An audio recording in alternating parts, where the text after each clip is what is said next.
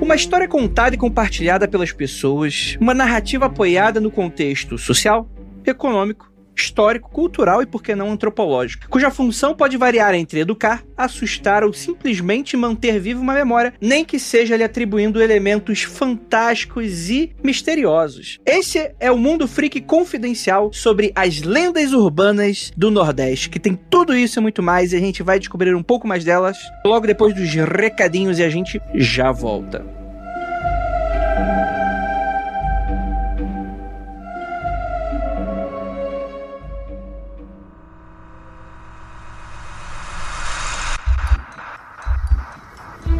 De errado com seu áudio.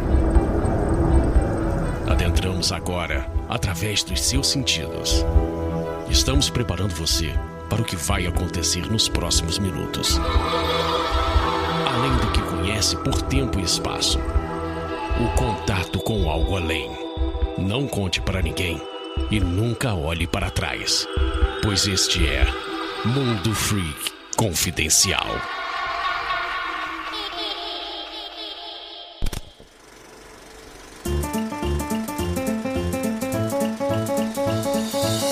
E chegamos aqui agora na área de recadinhos do Mundo Freak Confidencial. Mais uma semana que é incrível aqui com a gente. Muito obrigado para você, sua audiência linda e maravilhosa. A gente pede a você que está escutando esse episódio que não apenas escute a gente no Spotify, mas clica em seguir o nosso podcast, o nosso canal, vamos colocar assim, né? Clica no sininho para receber as notificações. Eu tô brincando, acho que não tem sininho nenhum no Spotify não. Mas em breve notificações aí para você, todo episódio novo que surge, o Spotify irá avisar avisá-lo. Então, por favor, por favor, considere ser um seguidor agente do Spotify. Ajuda também no nosso engajamento.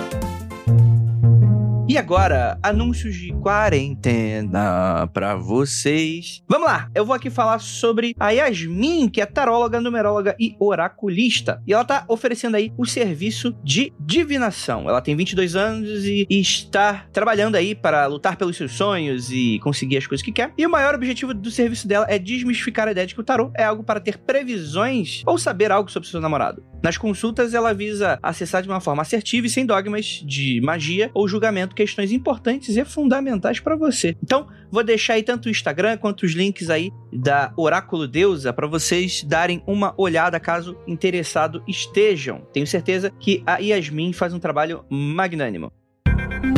Agora, vamos falar um pouquinho da newsletter do Mundo Freak. Você é ouvinte do Mundo Freak que acompanha o nosso programa, mas nem sempre está nas nossas redes sociais para ver tudo. Que tal você ter um grande compiladão que vai receber uma vez por semana? Agora você pode assinar a nossa newsletter e receber a sua caixa de e-mails, as dicas e informações do que anda acontecendo no universo Mundo Freak, desde as principais postagens dos podcasts, posts, threads, lives e participações dos nossos investigadores por aí. É só assinar o link que está nesse post que eu vou pedir para a Anandinha colocar e ficar esperto na sua caixa de e-mails para quando vier a newsletter quinzenal, hein? Só para avisar vocês. Para quem curte acompanhar a gente em todo que é lugar, você vai nas nossas redes sociais, você comenta, compartilha, pois quanto mais vocês interagem com a gente, mais vamos entendendo e produzindo cada vez mais sob medida para os nossos ouvintes lindos. Então, no Twitter, arroba Mundo Freak, no Instagram, tudo junto Mundo Freak. Marque os seus amigos, ajude a espalhar a palavra do insólito, meu querido. E agora, vamos para esse episódio que ficou maravilhindo. E agora, bora para ele.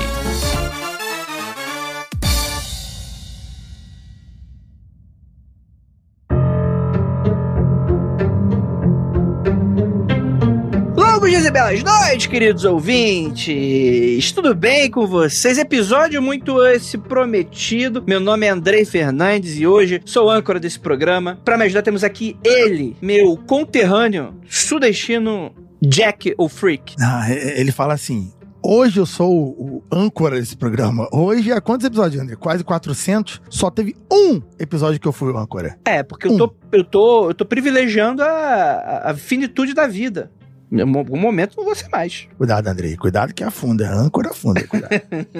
Só na tatuagem do jovem que a âncora é levada por balãozinhos. Do jovem, do Popeye da década de 20, né? É o jovem que você tá comentando aí. É, o jovem é o jovem é hipster, entendeu? É, o jovem gosta de coisa antiga. E temos aqui convidados inacreditáveis. Primeiramente ela, nossa queridíssima, já teve aqui com a gente, Leila Germano. E aí? E aí? Tô aqui, tava me perdendo nas abas do meu browser, olhando e rindo dos causos de, de... Não é sobrenatural, né? Os causos assustadores do meu estado. Do estado ah. E não tem como não rir. O Ceará, até para assustar a gente, a gente acha graça.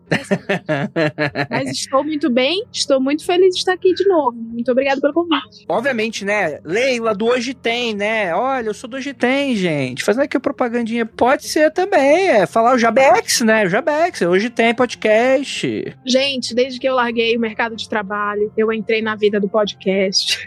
eu tenho um Hoje Tem podcast e República da Bolchevique. A gente faz o quê? Ri na cara da informação. É aqui no feed do Spotify também. Não deixem de seguir depois deste programa. Vai lá, segue, ouve. É para você achar graça das coisas que poderiam estar te fazendo chorar.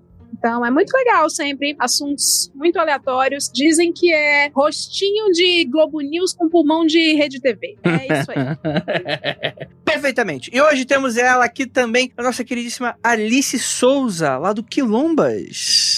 E aí, tudo bem? Olá, pessoas. Assim, essa pergunta, tudo bem, é, nesse momento, eu costumo não responder, porque, porque é um pouco complicado. Como assim, tudo bem? Normalmente eu respondo assim. Mas é um prazer estar aqui com vocês e também piramidando quilombas, né? Lá a gente fala sobre autoconhecimento, sobre raça, sobre gênero, sobre assuntos cotidianos, no geral, sempre colocando interseccionalidade no meio. E hoje eu vou é, resgatar todas as histórias que já ouvi da minha avó sobre marmotas e malassombros. Olha, a resposta que você deu é aquela resposta típica do brasileiro. Tá bem? É, eu tô bem para quem nasceu no Brasil, 2021, né? Eu tô bem. Assim, se medir tudo, eu tô legal. Perfeitamente, perfeitamente. E temos aqui também convidado muito esse pedido extremamente prestigiado. Vai estar tá aqui no Mundo Freak para perder o prestígio, inclusive. André Balai, lá do Recife Assombrado. E aí, meu velho, tudo bem? Olá, pessoal, Mundo Freak, pessoal, prazer estar aqui, né, vindo de Recife, cidade cheia de histórias mal assombradas, falar um pouquinho dessas assombrações, desses causos, dessas lendas, né? E tá difícil competir com a realidade, né? Assim, então, a realidade já tá muito assombrada também. Então, a gente vai tentar falar de coisas que também assustem, mas de um jeito diferente, assim, um jeito legal né? Que a realidade hoje está assustando muito de um jeito não muito legal. É aquele assombrado divertido. Aquele, aquele medinho que, dá, que a gente gosta de sentir, não é o medo que hoje a gente está vivendo aqui no Brasil, principalmente. Aí é complicado. Vamos lá, gente. Então, desde o início dos tempos, o ser humano cria causos. E às vezes criado nem exatamente, porque vai que essas criaturas e, e, e, e, contos e coisas existem, né? Mas existem essas histórias, pode existir, quem sou eu para falar que não. Tem essas histórias que na Europa o pessoal gosta de dar nome bonito, chamado Cautionary Tale. Sabe o que é Cautionary Tale, Rafael? Não, eu não sou péssimo no inglês. É tipo, por exemplo, você tem uma criança que chupa muito dedo. Aí você conta aquela criança para falar por que, que ela não pode chupar tanto dedo. E aí ela vai contar a história que vai provavelmente traumatizar a criança pro resto da vida, transformá-la num adulto, provavelmente com muitos problemas, né? E não existia psicólogo no, na Europa da Idade Média. E aí tem o mundo que tem hoje, né? Mas em teoria, sabe aquela história do lobo mal? Não necessariamente o lobo mal tava lá, mas a provavelmente o lobo real era muito pior. E a criança não podia ir pra floresta sozinha. Mas esse era o lobo mal ali. Ali era um conto de realidade. Tá vendo? A realidade ali pode. Tem alguns desses casos aqui que, por exemplo, tem muito da realidade. Só que entra um pouco naquela realidade que é mais. é mais sutil. Que às vezes não aconteceu exatamente daquela forma, mas tem um, tem um ajuste fino para dar aquela tchan, né? E tem umas coisas muito interessantes aqui. Mas antes de a gente comentar um pouquinho sobre elas, eu gostaria de perguntar para cada um de vocês aí. Aqui no Sudeste, a gente tem histórias clássicas de lendas urbanas, né? A gangue dos palhaços, palhaços na Kombi. A gente tem o a seringa com doença. A gente tem o que mais? Tem um monte de coisa aí, um monte de groselha doida aí. Que a tatuagem aplica droga nas crianças. Eu espalhei essa fake news na escola. então, é, por exemplo, já, criança do zap. já não é mais Sudeste, então. Então é uma, é uma lenda urbana nacional. Se bem que eu tava. Não, mentira, é, Suja- é Sudeste. Eu tava em São João de Meriti. O quê? Tu tava em São João de Meriti, do- aqui onde eu moro? Eu moro do lado de São João, moro em Belfort Roxo, que é um pouco Eu, pior. eu morava. Morei um, um tempo com a minha tia no Éden. Porra, que buraco, hein? Caralho. Pô, parabéns. Parabéns, subiu de vida. Caraca, olha só. Ô, Rafael, respeita a convidada, pelo amor de Deus. Eu não volto Ela não mais. mora mais lá, eu estou elogiando. Desculpa, ouvinte, você que tá ouvindo, dizendo que eu tô chamando o Éden de buraco. Mas se tu tá ouvindo, tu reconhece, né? Vamos, vamos ser sinceros. Todo mundo que eu falo, ah, então, quando eu era criança, eu fiquei um pouco lá em São João de Meriti. Aí o povo. Quem conhece sabe. É, mas, mas o que eu queria perguntar pra vocês é que, pra Alice, por exemplo, vocês já ouviram falar dessas lendas? Como é que, como é que eram, assim, as lendas, mas um resumo rápido, né? Mas pra gente começar um debate, né? Porque, por exemplo, deve ter uma diferença entre estados que eu não conheço, entre lendas urbanas. O que, que era comum pra vocês? No interior, e assim, tem muita cultura de interior, e no interior tem muita história que envolve terror, horror e um realismo fantástico absurdo. Lá onde eu morava, em Jaguaretama, uma cidade de 17 mil habitantes, tinha sempre, todo ano, tinha a história do, da Hilux Preta. Era uma grande lenda urbana. A Leila conhece. Mas o meu não era Hilux, não, era o carro preto. Aí o- a Hilux foi o upgrade da tua cidade. É porque é uma cidade do interior mais rural, mais bucólica, aí tem É. esse, tem que ser uma 4x4, né? As lendas urbanas, elas vão se adaptando de acordo com, com a realidade de cada lugar, né? Mas é que o Ceará, a Hilux é uma instituição no Ceará para o bem e para o mal. Tô mentindo, Alice? Tá falando seríssimo. Essa É que é é assunto sério, Hilux. a Toyota se fez no Ceará porque a polícia, o- o- as viaturas são Hilux, o carro que pega a criança, não sei, o carro para fazer o mal, a Alice vai contar, não sei o que, que é a história da cidade, é Hilux, o, o agroboy é Hilux, boyzinho, playboy que pega a menininha é Hilux, o sonho de consumo de qualquer trabalhador é a Hilux. Olha Honda aí. do Quarteirão estre- estreou, né? Esse grande momento. E esse episódio é patrocinado... Não, não é, não, não é. Não é. Mas Alice, o que, que o, o carro da Hilux fazia na tua cidade? com as pessoas? Então, era sempre um carro desconhecido, de placa desconhecida, e todo mundo, pelo menos uma vez por ano, isso acontecia. E normalmente era ali pela, pela época de dezembro, onde tinha festa de padroeira, coisas assim. E aí sempre aparecia alguma coisa muito misteriosa. E esse carro de fora, sempre com o vidro fechado e andando muito devagar pela rua. Supostamente ele sequestrava pessoas e levava pro além, assim. Tipo, além de Hilux, né? Excelente. Assim que nasceu os filmes do Tarantino, que aparece aquele pessoal lá no, no porão, do nada, o tráfico de pessoas, é tudo de vídeo Hilux. Isso aí. Ninguém dá valor ao traslado do tráfico de pessoas. Mas, mas- mas, Leila, Leila, é, você aí, da a menina do tráfico de pessoas. Deixa eu perguntar pra você. Era, na sua cidade, era a mesma? Tipo, tirando a marca, mas a história era a mesma. A pessoa sequestrava outras. É isso. Ó, eu- eu sou uma menina da capital Fortaleza, porém convivência Jardim Iracema, periferia Jardim Iracema, com uma avó indígena. É uma família muito louca, tá? A minha avó é filha de indígena indígena com um alemão, tá? Então, todas essas histórias aí de assustar a criancinha da Europa e tal, a minha avó tem e repassou pra gente. E história também do interior do Ceará, de Beberibe, que é a minha região, o meu interior é Beberibe, Sucatinga e tal, também também tivemos essa oportunidade maravilhosa. Aí você não sabe de onde é onde, às vezes, né? Cara, tem uma história que eu acho maravilhosa, que é da, que a minha avó contava, que era. Ela contou tudo errado, com certeza, que na verdade é do norte do Brasil, mas ela contou que é pra gente não sair beijando menininhos. Que era a história do Boto. Hum. Entendeu? O Boto rolou muito lá em casa quando eu fiz 12 anos. Assim, tipo, ah, então, você sabe que tem um Boto, né? E aí tinha 15 anos, que era lá do interior da casa onde a gente ficava, e ela ia sempre no forró. E era um forró, tipo. Gente, forró não é igual forró aqui, que é uma coisa folk, meu. É, o forró é uma. Realmente é, é o lazer, tá? É uma- tipo, vou ali no bar, é o forró, vou lá no forró. Aí ela foi no forró, que era um forró na beira da BR, e aí sempre essa menininha ia, eu que era obrigada a ouvir a história do Boto, que o Boto engravidou, que o Boto virou Boto. E eu tinha muito medo, porque a minha avó, a história do Boto pela boca da minha avó evoluía muito mais do que no Cidade Invisível da Netflix. A história do Boto pela minha avó era uma coisa assim: ele ia dançando, além de ser o Boto, ele ia dançando forró com a menina, ela, ela contextualizava do forró. E enquanto ia dançando forró, ele tirava o chapéu e começava a aparecer o chifre. E aí, do nada, de, bo- de boto, ele se tornava Satanás.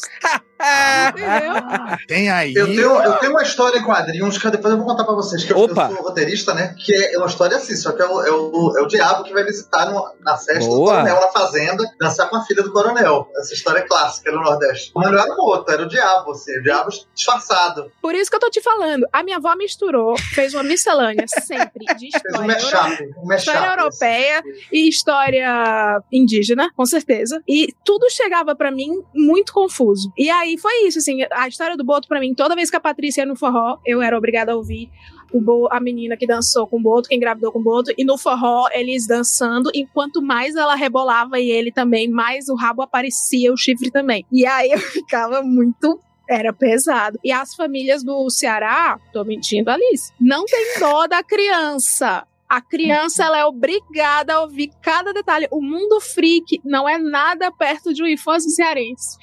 É tipo Gente, assim, não. E o sangue coagulou, viu, meu filho? A criança com 7 anos. Vale. Quando eu dormia na casa da minha avó, normalmente a gente ficava deitada em redes e ela demorava muito pra pegar no sono. E aí ela, uma hora da manhã, ela começava a contar umas histórias aí de visagem que ela já viu na vida, como se fosse a coisa mais normal do mundo. Eu tinha o quê? Nove anos. É. E elas ainda falam assim, e, e, e assim, é só casa sem energia elétrica, né? A minha casa não tinha. Daí ela falava, elas contavam a história e ainda dizia assim: vai lá buscar o gás da lamparina, que é a, a pior tortura.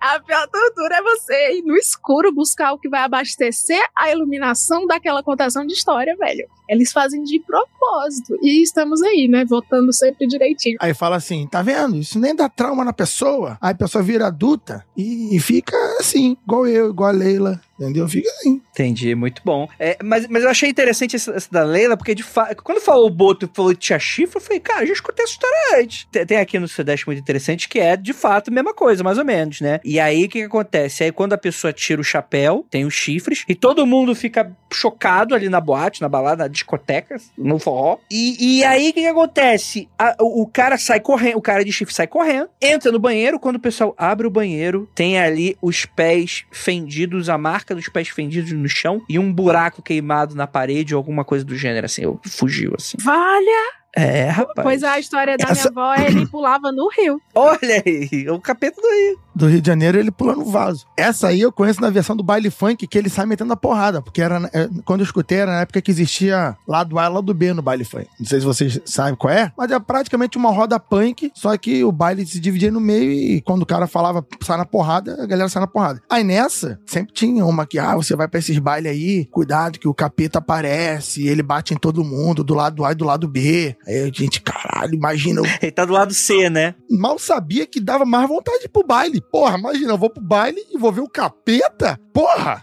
Naquela época, o, o lockdown funcionava na base dessas histórias aí. Olha. A história que eu conheço, que é do forró, a banda tá tocando, né? E aí começa a dançar o visitante misterioso com a filha do coronel. E aí todo mundo começa a dormir. E só a menina que tá dançando com, com o demônio é que não, não fica com sono. E a banda começa a dormir. A banda, na verdade, é um, é um trio pé de serra, assim, né? Safoneiro, zabumba e triângulo. E eles dormindo, assim, já todo mundo tirando a festa toda, dorme fica só o casal, a menina nos braços do, do demônio. Aí ela vê que, o- que o, o visitante bonitão começa a virar o diabo. E aí vê, olha pros pés, aí é pé de cabra, assim, né? Pé de, pé de bode, né?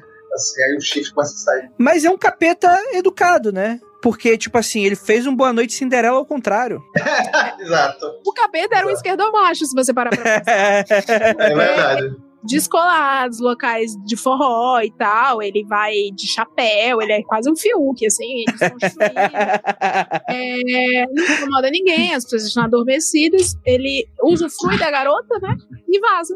E é só essa maldade do capeta. Entendi. André, agora eu vou só vez adicionar. É, Que lenda urbana, assim, era comum, assim, na tua. Ah, tinha uma que era nacional, que foi uma febre, que, foi a loura do banheiro, né? Ah, sim. Então as crianças morriam de medo de ir ao banheiro nas escolas, com medo de encontrar aquela loura que estava com algodão, e ela pedia muito gentilmente que, por favor, tirasse o algodão do nariz dela, que ela não estava conseguindo respirar direito. Né? Olha. Mas assim, da- daqui de Recife, bom, tem uma muito antiga, mas que durou décadas, chamado Papa Figo, que é a Sim. história de um, um rico, um rico fidalgo, assim, um cara aristocrata, que ele sofria de uma doença do, séria, assim, do sangue e tal. E aí o empregado dele dizia para ele: Olha, melhor solução é comer fígado de menino novo, que é uma variação da, daquela, do homem do saco, né? Uhum. Toda, acho que todo lugar tem o nome do saco. Só que aqui chama papa fígado, porque ele comia o fígado das crianças. Então, ele mandava, e aí a, o empregado dele, né, claro, o cara era, era ricão, era aristocrata, ele ficava na mansão esperando, né? Então o empregado ia, capturava as crianças e tirava. Então era uma forma de dizer, olha, menino, não fica escurecer, não fica na rua, né? Era uma maneira de. Agora, então, uma coisa muito engraçada, porque as pessoas diziam que era uma família daqui. Então, é uma família conhecida aqui. Tinha uma mansão mesmo, tinha um lugar físico. Olha, ele mora aqui. E aí todo mundo morria de medo de passar na calçada, né? E aí, e aí uma vez eu fui apresentado para uma menina que era a neta do Papa Figo. Olha, aquela menina é a neta. Senhora. Eu, não é possível, é, é a neta da família tal, então família tradicional. Então, assim, associaram mesmo, era uma coisa muito próxima da realidade assim, pra gente, né? Isso é uma história de vampiro. É, vocês vão, eu sei que vocês vão falar da perna cabeluda, né? Então, assim, eu acho que vou deixar para falar depois dela, que é uma história maravilhosa e que criou um pânico aqui em Recife, mas um pânico mesmo, assim, uma coisa de da cidade mobilizar a cidade, a cidade parou, era notícia de jornal, era na rádio, programa de rádio AM, noticiário. Tinha também esses carros que saem, né? Aqui não, não tinha marca não, mas tinha carros, né? E tem uma lenda que é mais do interior, e que é do interior aqui, Pernambuco e Alagoas, principalmente, que é muito legal. Chama-se Comadre Florzinha. É o seguinte, é uma espécie de uma caipora. É uma menina, é, é uma, de origem meio indígena. Então, ela protege a mata. Então, os caçadores, quando entram, eles têm que deixar umas oferendas para ela, tipo um mingau, um prato com mingau ou com papa, né? Porque senão eles se perdem na mata ela faz com que eles fiquem perdidos. Embora eles nem entrem tanto na mata, né? Mas ela, ela faz de um jeito que a pessoa se perde, e as pessoas se perdem mesmo.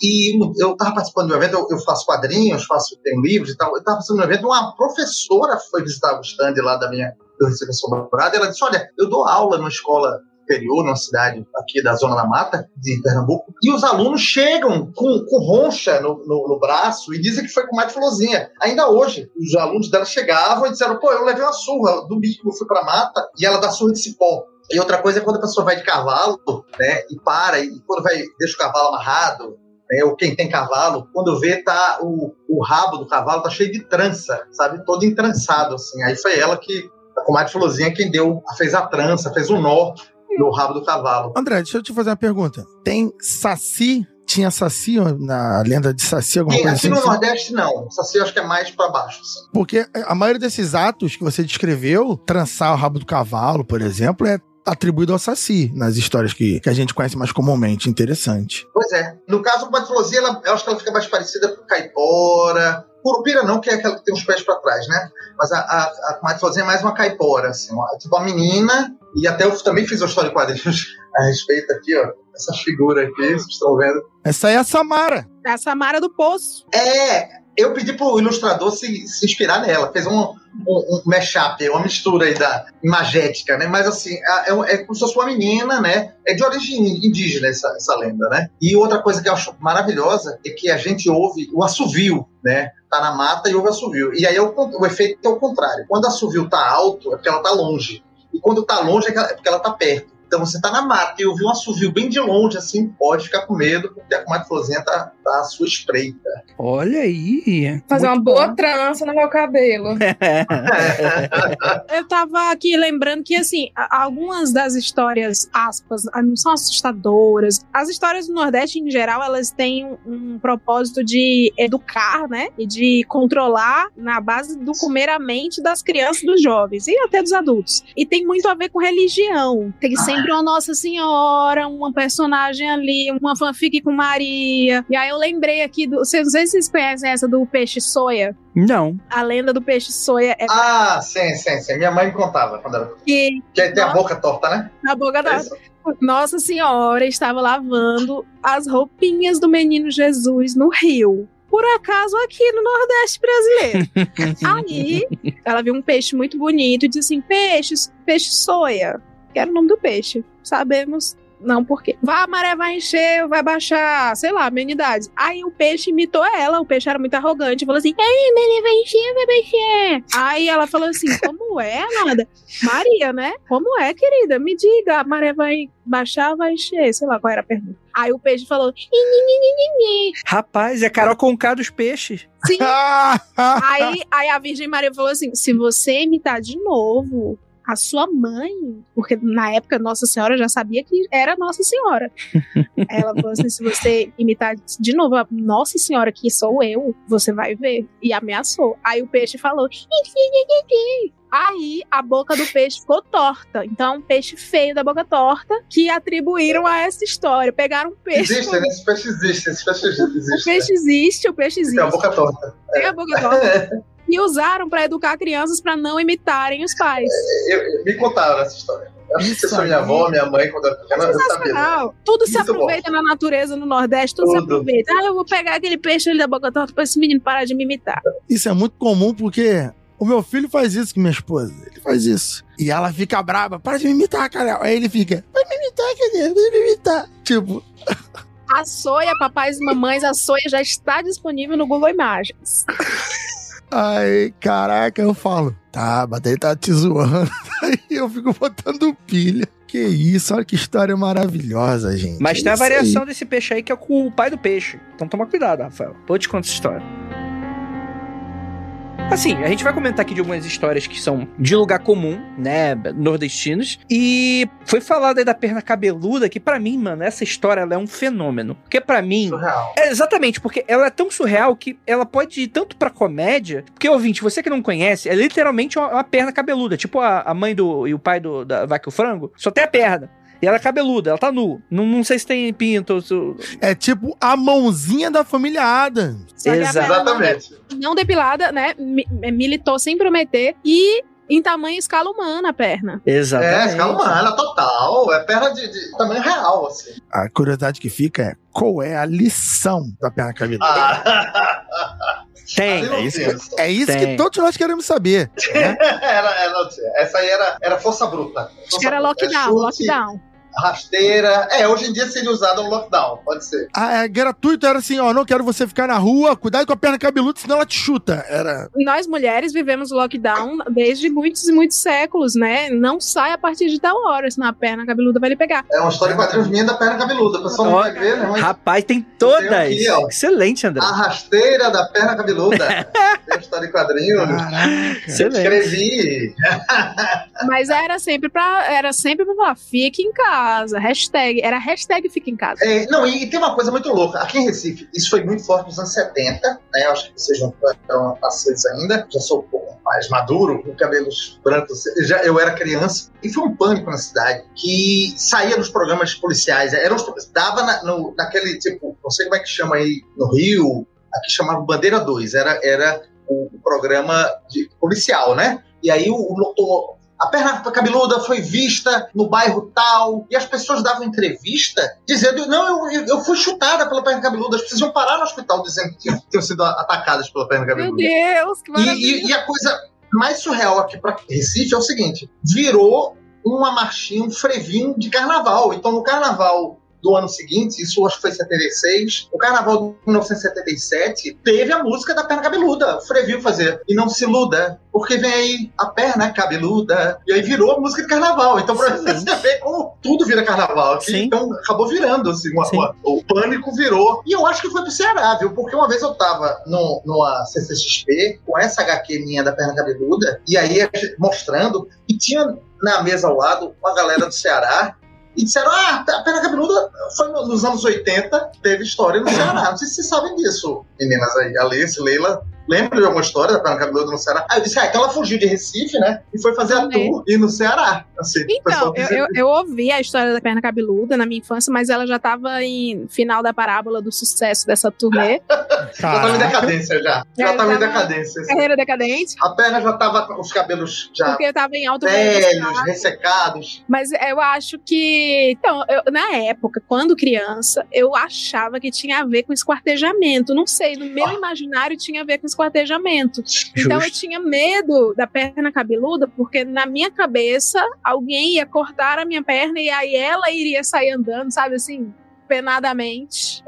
E, e, e no- uma história engraçada de um, de um amigo meu é que no auge do pânico, ele pegou um manequim, ele achou um manequim. Manequim, manequim desse de- que tem loja de roupa, né? E aí o manequim velho, ele arrancou a perna da- do manequim, colou uma, umas coisas parecendo cabelo assim, pendurou numa cordinha e ficou numa árvore, escondida, com a perna lá em cima pendurada. Quando passava alguém, ele soltava a corda e a perna caía em cima da pessoa. As pessoas, lógico, né? Corriam assim, enlouquecidamente, assim, de medo, né? Era aquele susto, assim, terrível. Cara, que excelente. Isso É. que a Leila falou sobre esquartejamento me lembrou muito de outra história daqui, porque eu também já era flop a história da perna na minha época, então Entendi. não, não peguei. Mas uma história que me assustou muito foi a história do corta-bunda do Zé Walter. Sim! Corta a bunda. bunda do Zé Walter. Corta-bunda é um clássico do Ceará. Era um homem que, no bairro do Zé Walter, aqui em Fortaleza, na década de 70 para 80, invadia a casa das pessoas, de mulheres, pegava mulheres dormindo e fazia só cortar as nádegas mesmo. E passava ou um bisturi, um, um objeto, um- algum objeto importante. Gillette. E aí também foi, virou caso de polícia, também teve maior bafafá na mídia e tal. E chegaram a prender alguns corta-bundas. Alguns. É uma Alguns. franchise. Alguns. A Era um franquia. É uma, fran- é uma franquia. A franquia do corta-bunda da Marvel. Caralho. Caramba! Eu não dormia de bruços de jeito nenhum. Não, mas calma aí, olha só. Quando a Alice falou corta a primeira coisa que me veio na mente era uma pessoa que tirava uma- um bife, sabe qual é? Das nádegas. E ou levava, mas era um cara que, tipo, passava uma- a, a navalhada, dava uma brecha na sua bunda. Ele deixava a marca dele de cereal. Cereal. Serial Serial cortador. cortador. Serial cortador. Serial, cut. É, é engraçado, É. né? Todos esses crimes, esses casos sobrenaturais e não sobrenaturais, porque o corta-bunda real, ele existiu, e digo mais, em 2015.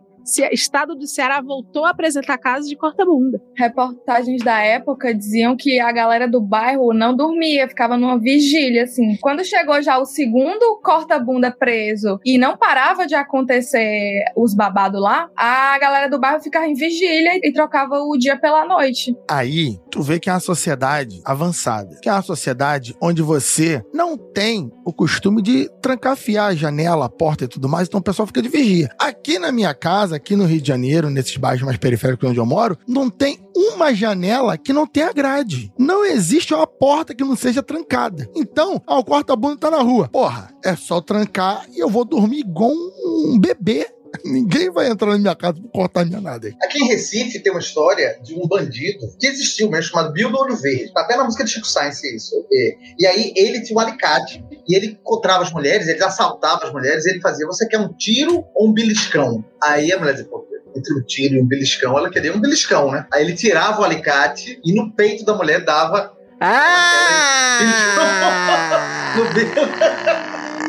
E aí Chico Sainz fez uma música que fazia, fala da perna cabeluda. É, é, Galeguinho do coque não tinha medo, não tinha medo da perna cabeluda. Viu do olho verde, fazia sexo, fazia, fazia sexo com seu alicate. É uma versão do corta-bunda, só que não era, aqui não cortava a bunda, era no peito com um alicate. Chico Sainz. E pra- aí foi preso, só que ele negava, ele- esse bandido ele negou esse caso. Essa versão que, que vocês falaram da perna cabeluda que o pessoal amarrava uma perna falsa, jogava em cima. Eu lembrei da, da minha juventude. Eu não fazia isso porque eu era muito criança. Eu deveria ter, sei lá, 7, 8 anos. Mas o pessoal que é, já era adolescente, quando eu tinha meus 8, 7 anos, eles tinham uma mania muito saudável, muito saudável. Talvez seja por isso que eu sou um cara esquisito. É, a galera gostava de deitar um colega no chão. No chão da rua, botar um lençol branco em cima, tá? E ficava a meninada toda próxima, tipo, vigiando o morto, saco? É? Nove horas da noite, hora da noite. Então, conforme os trabalhadores iam chegando em casa, os pais, as mães iam voltando ao trabalho, aí via o corpo, aí... Ah, curiosidade, é não, mas. Caraca, quem morreu aqui? Que não sei o quê. Aí sempre tinha um moleque falando, vai, vai agora. Aí a pessoa levantava, vai! Então era, era engraçado ver os adultos correndo. A gente fazia isso em esquinas diferentes. Quem já conhecia passava direto, mas sempre tinha alguém novo. Sempre tinha um adulto que não tinha visto anteriormente. Sempre caía, era muito divertido. Eu não sei como a gente nunca tomou um tiro, né? Porque morria. ah! Ou passaria um carro de polícia e olharia, sabe? Era na esquina das ruas principais que a gente fazia. Então, pô, nunca passou um carro de polícia, a polícia parou e foi ver o que que era. É um bairro muito abandonado pela, pela civilização, né, cara? Mas eu acho que é importante, é, é, como vocês falaram, né? O corta-bundas foi um caso real, que com toda certeza tomou uma proporção completamente de histeria coletiva, né? Que a partir daí começava a vir relato daqui, dali e tal, que é muito interessante. A primeira vez que eu escutei falar sobre essa história, que eu nunca tinha ouvido falar, foi por causa do Thales Rodrigues, que é um brother nosso aqui, que ele também fica em CCXP e tal. Ele trabalha no. no, no ele é um dos criadores do Maiara Annabelle, por exemplo, com a HQ nacional super bacana. Ele tem uma HQ independente sobre o corta-bundas. Eu comprei, li e achei muito interessante. Década de 70 e antigo, e aí tem isso mesmo, né? Voltando a falar da perna cabeluda, né? Também dizem, né? Aquela coisa que fica muito naquela. Dizem, né? Aconteceu com o primo de, de um amigo meu, né? Dizem que é real, né? Que a raiz dessa lenda pitoresca, disse, pode estar num comentário de um vigia noturno que conta-se que ele teria dito que ao chegar em casa após o trabalho, teria encontrado embaixo de sua cama a perna cabeluda, referindo-se a um suposto amante de sua mulher, no caso. Né? Por isso que a perna era cabeluda. Ele viu só a perna. Era, ele viu só a Ele perna. estava embaixo da cama, né? Ele só viu a perna. Exatamente. E aí o Raimundo Carreiro, que é um escritor da época, ouvindo o relato, publicou a história no Diário de Pernambuco. Né? E aí, tipo, deu essa proporção toda, né? Da perna cabeluda. Muito doida, né? Mas é cuidado com a perna cabeluda, gente. Tranquem as portas, senhores e senhores. E as janelas. Tem história também de crimes bizarros, né? Que, que é engraçado. Cara, a maioria dessas histórias são perigosamente próximas da realidade. Que dizem, por exemplo, essa das mulheres emparedadas, né? Que fala que na década de 70. Tem algum problema na década de 70 no Nordeste. A gente já deu pra perceber, né? Eu sei qual era, eu sei. Ditadura. Pode ser. Não sei. Pode ser. Pode ser. No caso da imprensa, o, o espaço que tinha na imprensa é por causa disso mesmo, que o Jaca falou. É porque é o seguinte, ó, quando a ditadura militar, a Comissão da Verdade e tudo mais fala que, ah, morreram 500 pessoas, né, 400 e blá blá blá na, na época da ditadura, precisa ser investigado. Isso, gente, infelizmente, é só o número da cidade grande. A ditadura passou o rodo no interior do Brasil à vontade. E esses números nunca vão entrar em registro oficial. Então, essa, no interior do Brasil, no interior, não só no interior dos estados capitais, tipo São Paulo, Rio, essa galera, interior do Nordeste, os caras era muito pior do que nas cidades. Então, o rato passou matando muita gente. Então essas histórias provavelmente são naquela época ali de muita violência, então isso vai entrando no imaginário. E além disso, Jaca, também tem o seguinte: os jornais, as rádios e tal, eram proibidos de, fa- de falar de política, vamos dizer assim, né? Assim, falavam só com as coisas oficiais, mas não podia dar muita notícia, tinha um controle, né? Uma censura e tal. E aí ficava faltando espaço. E o que, é que eles iam falar para vender jornal? E aí criavam essas histórias. Então, muitas dessas histórias eram aumentadas, a maioria, né? Inventadas para poder encher o espaço dos jornais e para vender jornal. Então, assim, o pessoal criava. Não, o que que a gente vai colocar agora? Pra, pra- então, Bioduro Verde, nesse caso, talvez provavelmente o corta-bundas, a perna cabeluda, foram massivamente explorados nos meios de comunicação, mas porque eles não podiam falar de outros assuntos. Excelente. É legal que a gente tá indo para um contexto histórico interessante. Acho que isso responde o lance de, mas tá, tal coisa era para as moças não saírem de casa. E tal coisa, e a perna cabeluda? Lembra quando eu falei de lockdown brincando? Muito Uhum. provavelmente tinha a ver com lockdown de verdade, de não saiam de casa para a população sem instrução. E aí eu Sim. coloco os, os meus pais, os meus avós. São pessoas que até hoje acreditam Uhum. nessas coisas. Eles acreditam porque. Para Gente, controlar, né? Controlar é pra controlar, era o misticismo, né? Era o Faz conteúdo, não tinha tweet, gente, era o feed. Era o feed, era a perna cabeluda. Assim como a gente clama por um babado da família Pôncio, naquela época tinha o Reisado e, e o Papangu e essas coisas, entendeu? Que aí no Rio vocês chamam de bate-bola, mas a gente deu uma piorada, a gente deixou tenebroso. Ah, bate bola. Ah. E tem muita história, e aí, aí a questão também do, do machismo, né? Muitas histórias ligadas, e no caso da emparedada que o Andrei estava falando, que é uma história, na verdade, mais antiga, tá, Andrei? É, é, tem um livro chamado Emparedada da Rua Nova, que é do autor daqui, que é no final do século XIX. Mas é um livro de ficção, é uma história. A, a filha de um comerciante, ela fica grávida, solteira, e ele manda emparedar. O que é emparedar? É pessoa viva, né? E aí ela é colocada na parede e se, se constrói uma parede falsa e ela, fica, ela morre, né? Ela fica sufocada, ela morre. E aí tem esse livro que conta essa história, que o final é fantástico, né? Assim, a literatura é fantástica, porque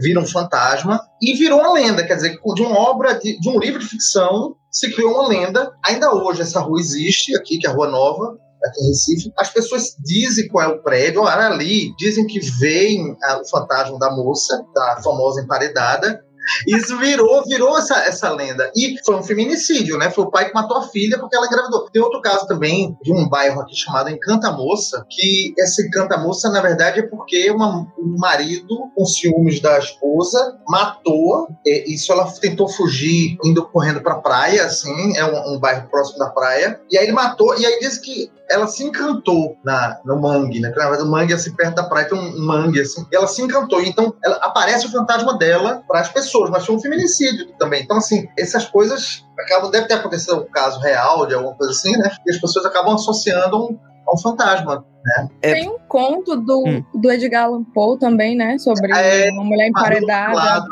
É, deve ter inspirado o autor, é, do Fortunato, né? O Barril do Montilado, que o cara é, é emparedado. Exatamente. É, então, imagina a cabeça das pessoas daquela época. Não era moda cancelar e nem denunciar feminicídio.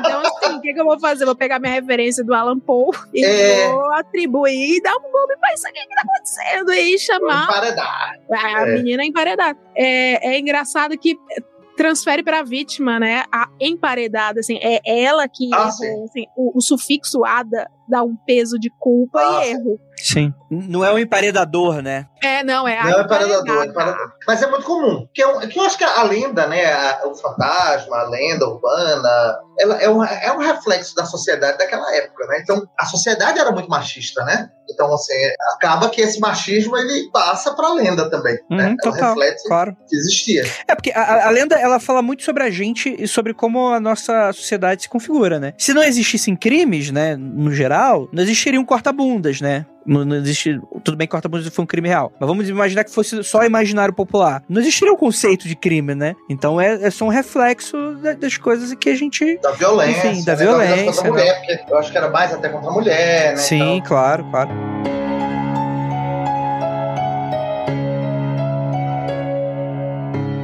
Passando, saindo da criminalidade, e agora. Denúncia! Fantasma! Que fantasma pode morrer é normal, mas tem gente que morre com crime também. A gente vai falar aqui dos fantasmas do Teatro de Santa Isabel. Esse você deve conhecer, né, André? É, aqui em Recife. É um teatro tradicional, bem antigo também, século XIX. E aí, esse teatro é todo assombrado. Assim. Então, o, o, pessoal, tipo assim, o cara que é o, o vigilante, né, o cara que fica tomando conta lá, vê casos, então tem tem uma bailarina que aparece no palco assim do nada, você sem ter espetáculo aparece o fantasma dela, tem um piano que fica tocando e fica. você ouve o som do piano e não tem ninguém tocando piano em lugar nenhum. Tem uma senhora da plateia que aparece, que era uma senhora que é muito, morreu, uma senhora gorda e tal. Isso até o Gilberto Freire fala no livro dele. Então, assim, são vários casos relacionados com esse teatro. Né? Tem muito isso. Aqui, aqui tem muito isso, de, de lugar assombrado, assim, hospital, lugar assombrado. Aqui no Ceará também tem a história da bailarina fantasma do Teatro José de Alencar. Olha aí. Inclusive, eu já entrevistei um sonoplasta de lá que ele já disse que já viu a gata por lá. E normalmente ela tá lá e ela tá pedindo pra ensaiar. E aí tem até a história da, daquela Ghost Light que eu tava vendo, tava pesquisando, que por ser muito comum essas histórias de fantasmas em teatros antigos, esse negócio do Ghost Light surgiu muito pra meio que tirar a alma ali de cena quando as coisas estão acontecendo, porque na época que surgiu essa lenda da bailarina, a iluminação do Teatro José de Alencar era, era uma gambiarra suspensa mesmo. Então as pessoas ouviam no corredor e sempre tinha uma, uma história de que as pessoas sentiam um, um vento frio, uma coisa assim, uma friagem, enquanto essa mulher estava no, no ambiente. Tem um livro da Socorro Acioli sobre isso, que é bem interessante. Ah, legal. Eu conheço. essa escritora. É maravilhosa, maravilhosa. Ah, legal, legal. A cabeça do santo, né? É, essa mesmo. Eu amo essa mulher. Ei, eu, Andrei, tu, tu permite falar de um caos de Papangu? Por favor, por favor, puxa. Alice, tu tá ligada a Papangu? Uhum. Papangu tem muito. Carnaval. Tem, carnaval. Só tem muito Papangu. Na minha cidade de interior, o Beberibe, precisamente Sucatinga, tem o reizado, dia de uhum. reis. E o nosso reizado resgata, na verdade, adianta os papangus. Os papangus, se você der um Google, eles remetem muito carnaval de Veneza né? Ou são os bate-bolas, É. os arlequins. Tem umas é, máscaras, né? aquilo. Só que É. como a gente tá falando de de população do, do interior do, do Nordeste, né, do Agreste, do Sertão, é, muito provavelmente não chegou até lá esse cosplay, essa herança de cosplay, né? Então, pelo menos na minha cidade, o Papangu, ele se veste do máximo de roupas bizarras possível que Ah, não tá. mostre nada do corpo. Você Tem um macacão que cobre, uma máscara que cobre toda a cabeça, né? macacão, macacão de gari, coisa com um- sobreposição de casaco, É, com, é. com luva, Você não sabe quem é. com a máscara. Eu não sei se, se aí assim, mas aqui ele toca tem umas castanholas. Então, no Ceará, flamenco. no Ceará é o chicote, Ah, ele fica assim, No meu interior era castanhola também. Aqui, é, aqui em Pernambuco é aquele som bem de, de flamengo.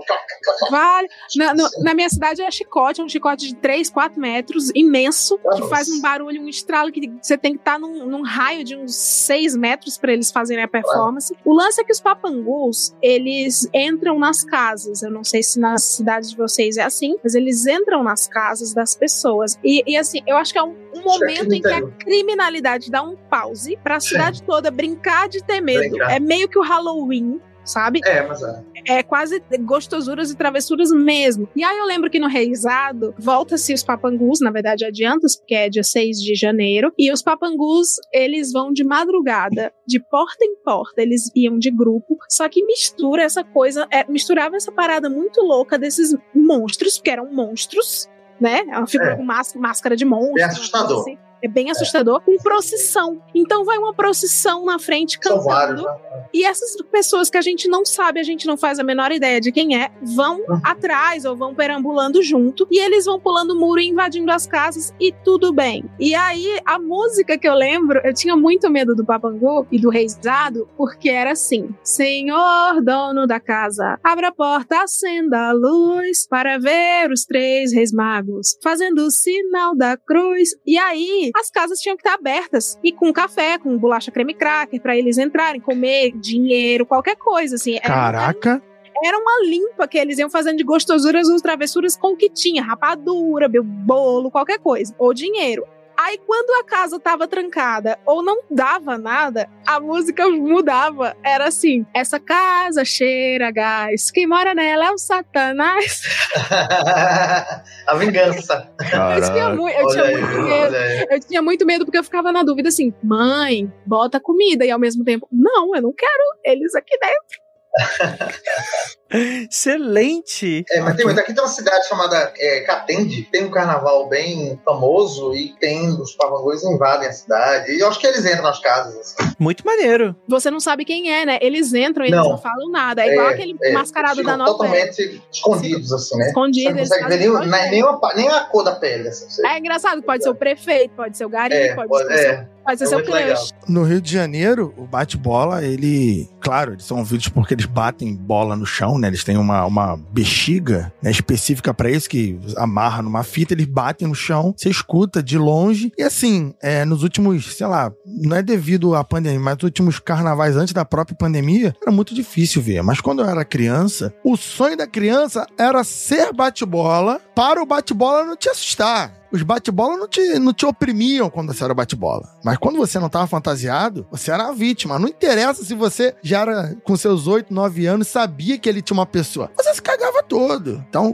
pô, a primeira vez que eu me vesti de bate-bola eu tinha acho que uns 9 anos, que a roupa meio cara, né, tal, e consegui. E, pô, era maravilhoso, que a galera passava, aí andando atrás e minha mãe me acompanhava um bocado. Então, assim, maravilhoso. Quando tava sem roupa, ficava, não tenho mais medo, porque eu sei que você é uma pessoa. Aí ele vinha na, pra minha direção, mas também não preciso ficar na rua, né? Eu posso ir pra casa quando eu quiser e correr pra casa. Aqui tem a Laursa, não sei se você já ouviu falar da Laursa. É uma fantasia de urso, quer dizer, a pessoa se veste de urso, então tem uma, uma- também uma máscara que cobre toda a cabeça com a cara de urso. E no carnaval isso. E aí sai o urso lá, né? O pessoal vestido de urso, você fazendo. a- E o pessoal puxando na corda, como se fosse o o dono, né? E vão pedindo dinheiro. E aí faz, ah, Laursa Caraca. quer dinheiro, quem não dá é pirangueiro. Pirangueira que é. É mão fechada, né? Assim, a Laúcia quer dinheiro, quem não der é pirangueiro. Sai batendo nas casas pedindo dinheiro. Aqui no Rio tem uma versão, tem dois tipos de bate-bola, basicamente. Tem o bate-bola, o, o humilde, que é só uma roupa colorida, geralmente dividida no meio, uma cor de cada lado, algo assim. E tem o que o pessoal chama de cloves, né? Que é o bate-bola, que quando você descreve essa roupa do Laurso, é como se fosse. Uma, não, é, não é uma fantasia de urso, mas é uma roupa bem maior. É uma roupa. Quando ele pula, ele gira, ela tem várias tiras de roupa, fazendo camadas. Então é uma roupa mais pesada, bem mais quente. E ele anda com um guarda-chuvinho a lá frevo, sei lá qual é a referência ao guarda-chuva. Então o Clovis, ele era bem mais assustador, porque, primeiro, geralmente tava fantasia de Clovis eram adultos, né? Então te assustava mais porque eles eram a- homens adultos e assustam porque são grandes. E as, as fantasias eram, as máscaras eram mais legais. O Clovis usa chupeta, que é assustador, porque um adulto usa chupeta. Então, é, geralmente as, as fantasias eram o guarda-chuvinha todo cheio de pluma, um negócio bem assim. E aí, por debaixo da roupa, eles usavam meia calça. Parecia uma roupa de aquelas calças estilo França. Idade moderna, sabe qual é? Que usava aquelas meia calça. Bem serial killer, assim, É, bem louco. Assim, palhaço do inferno, sabe? qual é? Palhaço do inferno. é Mas assustador. ninguém pedia nada, não. No geral, eles só gostavam de assustar as crianças, faziam meio questão. Aí os pais, vem cá! Pegava o menino birrento, ah lá, vou te deixar aí na rua. Aí, aí a galera vinha em cima, a criança chora, um desespero. Eu nunca, nunca chorei, não. não, claro que não.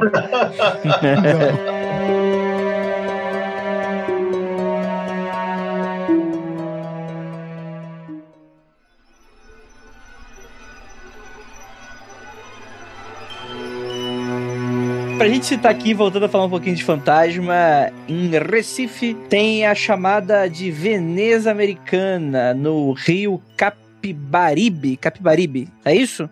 Porque Recife, ela, ela é toda cortada pelo rio, né? Assim, o rio ele vai passando por dentro da cidade, tem as pontes, e aí tem esses fantasmas, que são, olha só, o demônio, É, que são, é, dizem que são os fantasmas dos suicidas. O pessoal pulava Uhum. para se matar, pulava das pontes, e diz que os fantasmas ficavam nas pontes, né? Então, é, é, tem muitas histórias de fantasmas na beira do rio, né? Nas águas até do, do rio, tem, tem bastante coisa. Muito interessante, assim, eu dei uma lida que fala que a relação com o Rio sempre foi muito complicada, né? Principalmente na década de 70, né? Que falava que o Rio tinha algumas enchentes, né? Mas falam também, né? Que teve, já teve corpos encontrados, né? Teve um gari que, na limpeza do Rio, achou no saco de lixo corpos, né? Então é, é muito interessante, né? Sim, é, é muito, muito constante. E, e você vai falar acho, da, da, da Cruz do Patrão, né? Assim, Isso, isso. tem- Recife tem, tem vários lugares que são sítios mal assombrados. Assim. E eu não sei se você já quer falar da, quer falar da Cruz já? Posso falar dela?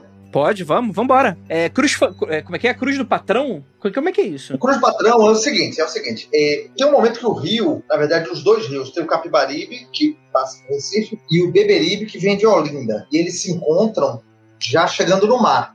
E aí até o Recifense é um pouco bairrista e um pouco orgulhoso, né? Ele diz que o, o rio Capibaribe e o Beberibe se encontram para formar o Oceano Atlântico, né? Então, eles Uhum. formam o Oceano Atlântico, assim, a partir desse encontro desses dois rios. Mas, assim, nesse encontro tem uma- um monumento que é muito antigo, é ali do século XVI, o monumento mais antigo documentado né, no Recife, que é uma cruz. Ele é uma espécie de um monolito assim, preto, né, um- uma estrutura preta grande, assim, Uhum. uma, coluna, e na- lá em cima tem uma cruz. Isso dizem que foi, que foi colocado para servir de baliza, de referência para os navios, porque fica na entrada do porto do Recife, né? Tem um porto e aí você vem do mar e para entrar no porto passa ao lado dessa cruz. E aí o que dizem é o seguinte, diziam na época, né, que os navios que traziam escravos, né, da África, os navios negreiros, eh, muitas vezes alguns escravos morriam no- no- nos navios e eles eram abandonados ou enterrados do lado dessa cruz, né?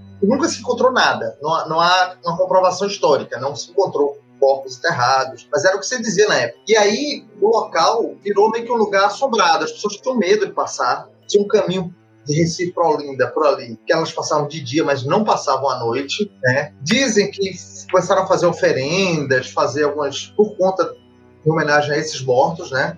Então, assim, é um lugar, um lugar bem. é, Eu já fui lá algumas vezes, inclusive é o símbolo do, do Recife Assombrado no site, né? A- o, o logo é baseado nessa cruz, mas ela é, é bem carregado, assim, é bem, bem assustador mesmo. Assim, é um lugar meio ermo, tem só aquela cruz grandona, assim, preta, enorme. É bem pesado o negócio.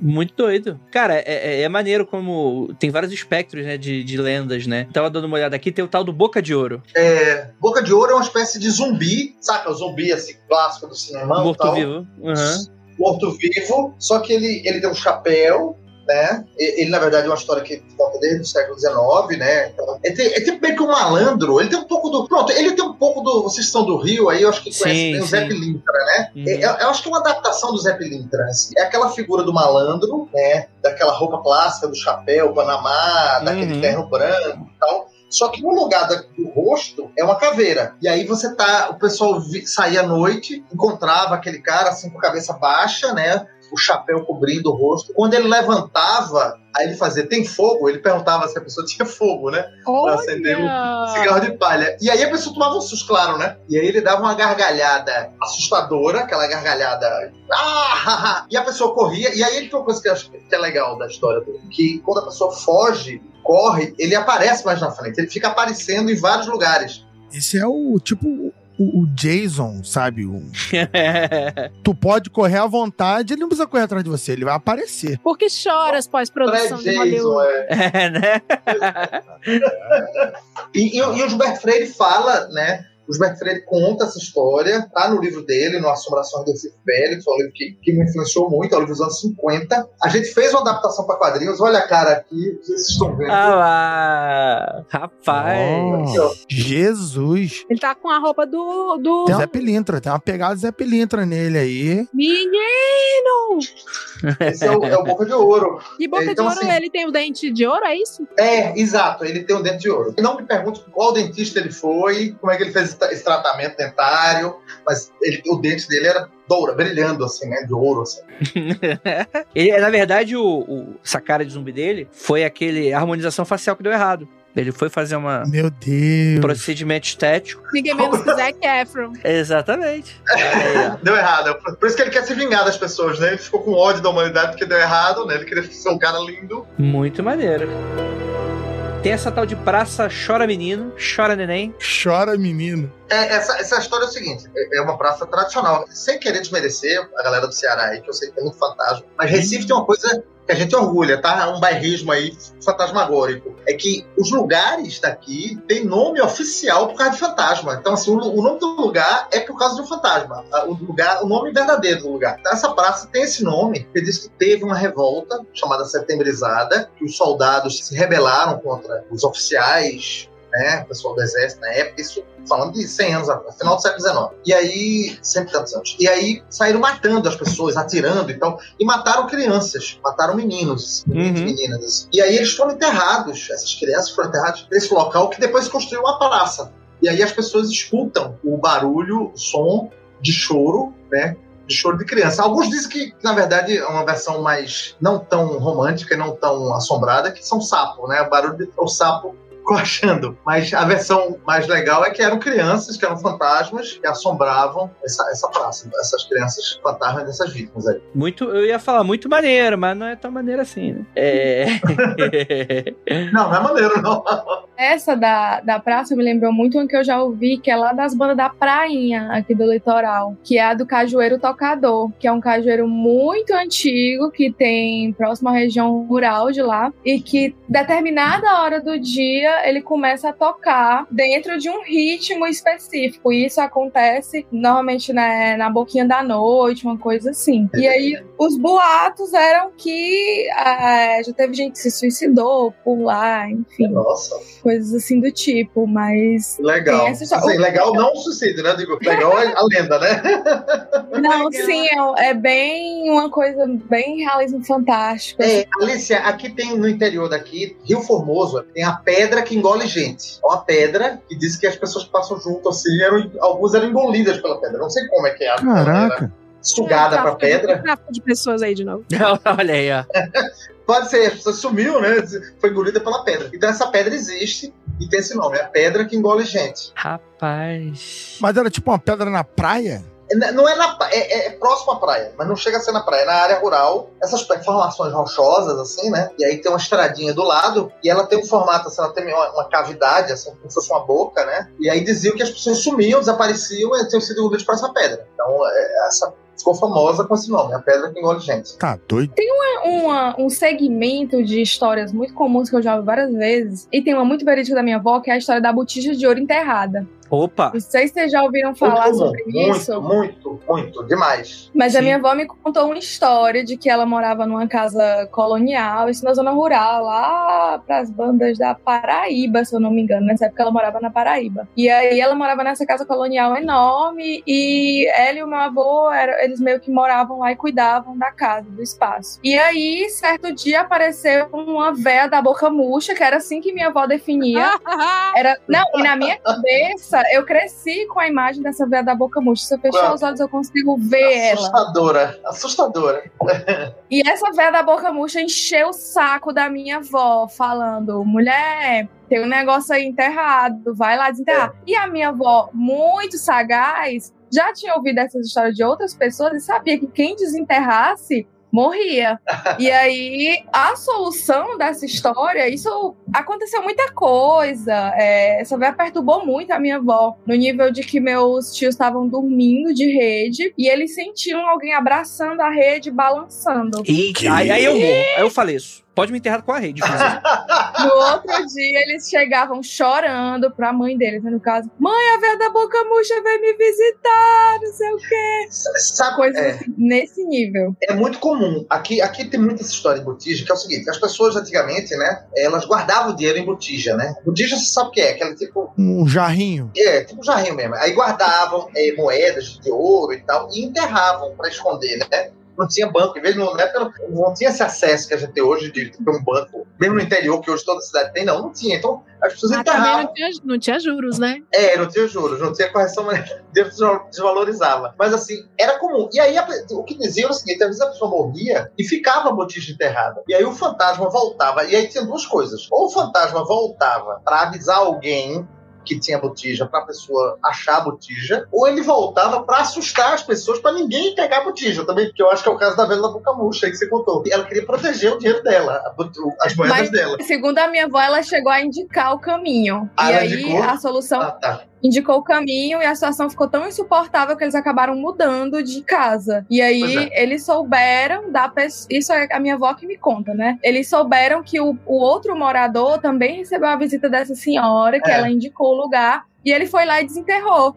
E morreu. Morreu, olha aí. Pouco tempo depois de causas Felizardo. naturais. Parece, sabe o quê? É, é uma, é uma um sincretismo aí com a lenda da múmia, né? Ah, entra, entra na múmia, aí tu desenterra a botija e tu morre por quê? Porque provavelmente dentro daquele jarrinho com tampa, sei lá, enterrada há 50, 60, 100 anos atrás, tinha uma doença ali, tinha uma infecção, uma bactéria, a pessoa chega lá, ebre, ah, gasta, né? Então tem, tem um, um tom bem, bem interessante. Rapaz, tu acha o tesouro e morre. É, às vezes o fantasma ele vinha em sonho, ele aparecia, a pessoa sonhava com a, pessoa que tinha morrido, contando onde é que estava a botija. Sonhei com fulano. Vocês estão me contando que o fantasma, ele tinha a botija. Aí ele vinha te contar onde tava a botija pra te matar na maldade. É isso. Provocava, né? Induzia. Mas o que eu ia falar é que, na verdade, o fantasma aí tá num processo ilegal que é o seguinte: é aquela história do cara que compra o bilhete premiado. O cara quer ser mais inteligente do que o fantasma golpista. Então ele se ferra. Essa é a moral da história. Primeiro, parece um fantasma pra você. Você vai falar, puta que pariu, tem um fantasma na minha frente. O que você faz? Você vai chamar o padre, o pastor, você vai chamar a benzedeira. Você não vai dar tela pro fantasma. Dá tela pro fantasma, o cara morreu. Se o cara morreu, ele não sabe aconselhar alguém. É, essa é a questão. Não escute um fantasma. Vá pra direção ao Não escute, não escute. não escute, não, Não escute. Esse é o problema. Não confie nele, não confie nele. Exatamente. Eu não sei se por conta das raízes indígenas também da minha avó, e aí eu vou perguntar pra Leia também, mas minha avó nunca teve muito medo de alma, não. Ela sempre era muito de boa, tanto que ela contava essas histórias e ela contava as conversas que ela tinha e tal, os dilemas que ela passava no meio disso tudo, tipo, copo quebrando no meio da cozinha do nada, e ela, nossa, puta que pariu, que alma desgraçada. O relógio mágico tá, é viver na vida das pessoas, né? Isso, isso aí, o Gabriel Garcia Marques, né, o escritor colombiano, ele, ele dizia que ele escrevia o que, que a mãe dele, o que a avó dele contavam para ele como sendo coisas reais. É, é isso que, que a Alice falou. Faz parte da realidade da Uhum. gente, do dia a dia, pelo menos dos nossos antepassados. Sua avó era assim, Leila? Alô, acadêmicos que estão ouvindo, eu acho que falta um estudo aí para relacionar a nossa realidade hoje, como nós lidamos com feed e como os nossos avós, mas avós não a sua nona, os avós do grande Brasil mesmo, lidavam com a realidade que lhes foi proporcionada pela vida. Assim, é, a minha avó, ela morou só a vida inteira. Enfim, né? Vou, vou chegar naquele momento que não é agradável para ninguém, que é re- relembrar que nossas avós casaram à força. Nossas Sim. avós tiveram filhos à força. Isso significa que elas tiveram relações à força a vida inteira. Muito aí- jovens, inclusive, né? Na maioria quando jovens, casaram, muito 14, jovens. 14, 12 anos casaram. E essas mulheres foram mulheres muito fortes, assim. Às vezes, eu imagino, ouvindo as histórias da minha avó, que esse tipo de, de realidade fantástica era até um pouco de fuga da vida. Sim. Eu lembro que a minha avó morava em sítio in- interior, assim, e isso é muito, não sei nos outros estados, mas no Ceará, no interior, você enterra, quando você tem alguma terra, enterra os seus mortos ali mesmo, no quintal ali. E tem sempre uma cruzinha. E aí a foto daquele morto tá num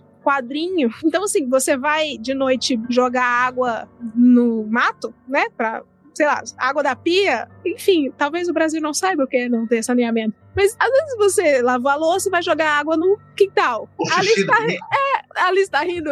Mas assim, quem tiver entendendo. Vai fazer um cocôzinho 10 horas da Cocôzinho. noite. Vai adubar depois lá a- o quintal. É, no meio do caminho há uma cruz, porque alguém Sim. morreu ali, entendeu? Aí você volta, aí a foto da pessoa que morreu tá na sala e é uma foto pintada, desenhada estranha aqui. É, sei. Sei qual é. Foto colorizada manualmente. assim. Colorizada. Esse era o feed dos nossos avós, assim. Então, pra gente, talvez seja uma coisa muito bizarra, mas pra eles a realidade talvez tenha sido uma realidade de pobreza, de miséria, de violência, com muita religiosidade, com esse tipo de feed. Assim, visualmente era isso. Eu vou capinar um, um chão, depois eu vou dar comida para umas galinhas, vou fazer uma janta, depois eu vou lá botar umas florzinhas na cruz, entendeu? Assim, pra gente pode parecer muito aterrorizante, mas é apenas o feed dessas pessoas. É. Eu calculo mais ou menos por- dessa forma mesmo. A galera justamente tendo uma vida muito dura, uma vida cheia de preocupações reais, imediatas. Se não trabalhar naquele dia ali, de repente não vai ter o que comer, tem que correr atrás, tem que pegar água, tem que fazer. É tudo muito imediato. Tudo o medo de ter fome ou de uma doença e não ter como achar um médico, alguma coisa, é muito real. Então, quando você pega uma história fantástica dessa, a pessoa já tá com seus 30 e tanto, 40, 60, 70 anos, ela já sabe qual é o, o- a verdade, sabe é? Ela já, já tá. Existe um brilho no olhar e um certo gosto que eu me recordo bem da minha avó em contar essas histórias aterrorizantes, assim. Ah, Era um sim, momento de dúvida. glória dela, Sem assim, dúvida. de storytelling deles, assim. Quando, fa- só que quando faltava luz, né? Quando falta luz, eles gostam muito disso. Aqui, Sim! na minha infância tinha isso, faltava luz, eu contar histórias. Liga, é, liga não, né? Acende a lamparina, junta todo mundo, lamparina. reza o texto primeiro pra É. abençoar, pra, pra garantir, porque tem essa matemática, da- essa física, né? Das forças se anulam, assim. Primeiro tu reza o texto, depois tu fala de Satanás. Pra poder falar, exatamente. Prepara o terreno antes. prepara o terreno, mas tinha isso, existia um certo gosto, assim. E até é, repassando as histórias, como o Jaca falou aqui, de preocupações reais, de luta, de ter medo da fome, eu nem sei se, se existia esse tempo desse para ter esse medo, assim, porque é tudo tão prático que. Quando a gente leu a Carolina Maria de Jesus, que é uma realidade Sim. aqui de São Paulo, é Uhum. bem isso, assim, é Verdade. muito prático, não é uma- uma- um sofrimento romantizado que a gente romantiza, mas assim, na melhor das intenções, que a gente Uhum. romantiza no sentido de a gente fica, poxa, que merda, precisamos acabar É, com isso. conscientemente. É muito prático porque está lá no dia a dia. Então, Muito bem assim, lembrado, é. Vou Quarto capinar. despejo, né? Quarto, Quarto de despejo. Vou capinar. Vou botar aqui coisa pras galinhas. Vou agora matar esta galinha. Não vou sofrer. É, bem galinha. É. Mas eu tava lembrando de uma coisa, falando aí do, de antigamente, né? Que é muito bizarra, que hoje em dia é, é, pra gente é muito bizarra, mas que era muito comum. É, a fotografia era uma coisa muito cara. As famílias tinham que contratar fotógrafo, era uma coisa rara. E muitas vezes as pessoas não tiravam fotos, né? E aí, quando morria a pessoa, as pessoas iam contratar o fotógrafo, o fotógrafo tirava fotos do morto, Do cadáver. né? Então quem guardava as fotos, pra- era uma forma de uma- uma- ter uma recordação do morto. Então tá lá, pessoa morta e, e as fotos, né? Isso, vocês Não, lembram mas- daquele filme Os Outros? Os outros. Não é só no Brasil, é. exatamente, É, exatamente. nos outros tem isso, mas aqui tem muito. E eu lembro de uma história que saiu, eu acho que quando era na minha infância, eu acho que no Fantástico, sei lá, num programa desses assim, que marcou. Teve uma história no Nordeste, eu não sei em que cidade, que diz que a fotógrafa foi tirar a foto, era uma, até uma mulher que tirava no interior a foto, e o morto. Quando ela, ela foi tirar a foto, o morto se mexeu, assim, ele É o teve um espasmo, assim, de nervoso, e ela tomou um susto e todo mundo saiu correndo, assim. Excelente. Não pra ela, no caso. Eu amo esse excelente, muito legal. Depois da história pesada, Muito legal. muito legal, morto e tal. Mas eu sou o rei disso. A pessoa me conta uma história de tragédia, ao invés de eu falar curioso que, eu falo, nossa, engraçado que. E não é. Geralmente é uma adição horrorosa também. Então. É uma desgraça que vem. Engraçado que, pô, o fulano morreu assim. Tô muito bom, filha da... Tem essa aqui, última aqui, que aqui eu fiquei impactada aqui, do palhaço do coqueiro da Praia do Janga. É verdade, aqui também. É uma história de um palhaço que ele tentou se apresentar num circo, né? E aí ele não teve sucesso, porque ninguém não tinha a menor graça. E aí ele pira e vira um serial killer. E aí ele começa a matar as pessoas. É o It. É, é isso mesmo, assim. Acaba que a coisa, a lenda deve ter. O It deve ter sido baseado em alguma outra lenda lá atrás, de algum outro palhaço. O, o Stephen King com certeza se baseou nessa lenda. Ou isso. Ou isso. Porque essa é também antiga, né? Assim, Então é, é aqui na região metropolitana do Recife. Então também tem esse palhaço, que é um palhaço que nas noites de lua ele aparece, né? E aí ele, como a praia tem muitos coqueiros, assim, ele fica na praia. Então os casais de namorados que vão namorar na beira da praia, aí ele pula do coqueiro, assim, e mata os casais. Hum, eu ia falar já, muito bom, muito bom.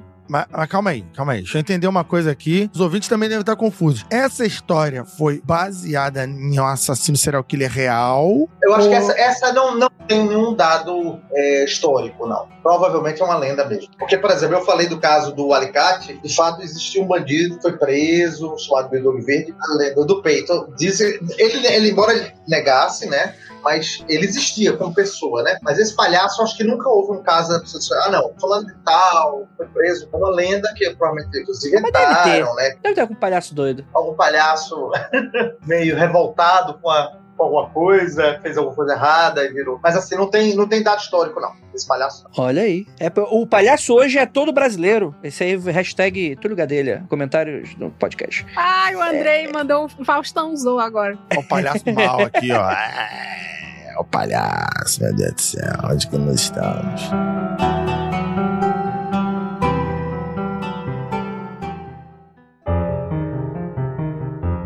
Gente, pra antes da gente encerrar, cara, vocês lembraram de mais alguma história que aconteceu com vocês? Leila, que aconteceu com vocês? Alguma envolvendo Alicate ou Hilux? É tudo naquela época dos anos 90, quando teve, começou a ter desaparecimento de criança, na, na época do caso Uhum. Evandro, inclusive, Sim. que começou a brotar a história dos carros. Mais uma vez, a o lockdown salvo pela, pelo terror.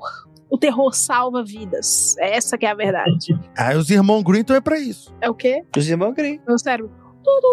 Os irmãos Green lá que inventaram as histórias que a Disney copiou pra fazer histórias pra criança. Ah, verdade. Bom, que contos de fadas, né? Mas que eram ultra violentos. Na ori- Os originais de são muito, fada. muito sangrentos. mas, mas eu lembro na minha escola tinha um. Isso é muito feio, isso é muito errado. O Jardim Cocô, que era. Foi um grande surto coletivo do meu bairro. Pegaram um mendigo do bairro, Eita. que era mendigo Woodstock, tá? Hipster, hipster hippie. E ele andava pelo bairro e tal. Ele lembrava muito Patropi, inclusive, o personagem. Aí, na época, as crianças estavam sendo desaparecidas numa- no noticiário, tava na novela Explode Coração. Eu lembro das mães da Sé, aquela coisa toda. E aí, botaram um nome nesse rapaz, sem ele saber, até hoje ele não sabe. Ele é um, com certeza, um senhor, de Jardim Cocô. Não sabemos dele. por quê. Eu acho que é porque era uma escola de jardim de infância. E tudo era jardim lá nas séries que eu estudava. Hum, Então eu acho que falavam pra gente assim: não fala com aquele homem, porque ele é o jardim cocô. E ele leva as crianças. E ele leva num Eita. carro. Aí me deu um mindfuck que eu fiz assim: mas ele é mendigo. Como é que ele vai levar Como é que ele vai ter carro? Vai levar pra onde? É, rolou um conflito de interesses, mas os pais desesperados, os professores também falavam assim: não fala com o Jardim Cocô, porque o Jardim Cocô desaparece as crianças. Eu lembro disso, assim. Entendi, entendi. Mas, é, mas é, é toda a tour de carro, Hilux, carro preto e velho do saco. Foi provavelmente tudo intensificado nos anos, no comecinho dos anos 90 por conta, de fato, do tráfico de crianças, desaparecimento de... É verdade. É, Essa história da Leila aí, muito, muito provavelmente, pelo menos eu torço que isso aconteça. É, nos próximos 10, 20 anos, alguém daqui a 20 anos vai falar assim: olha, o meu pai.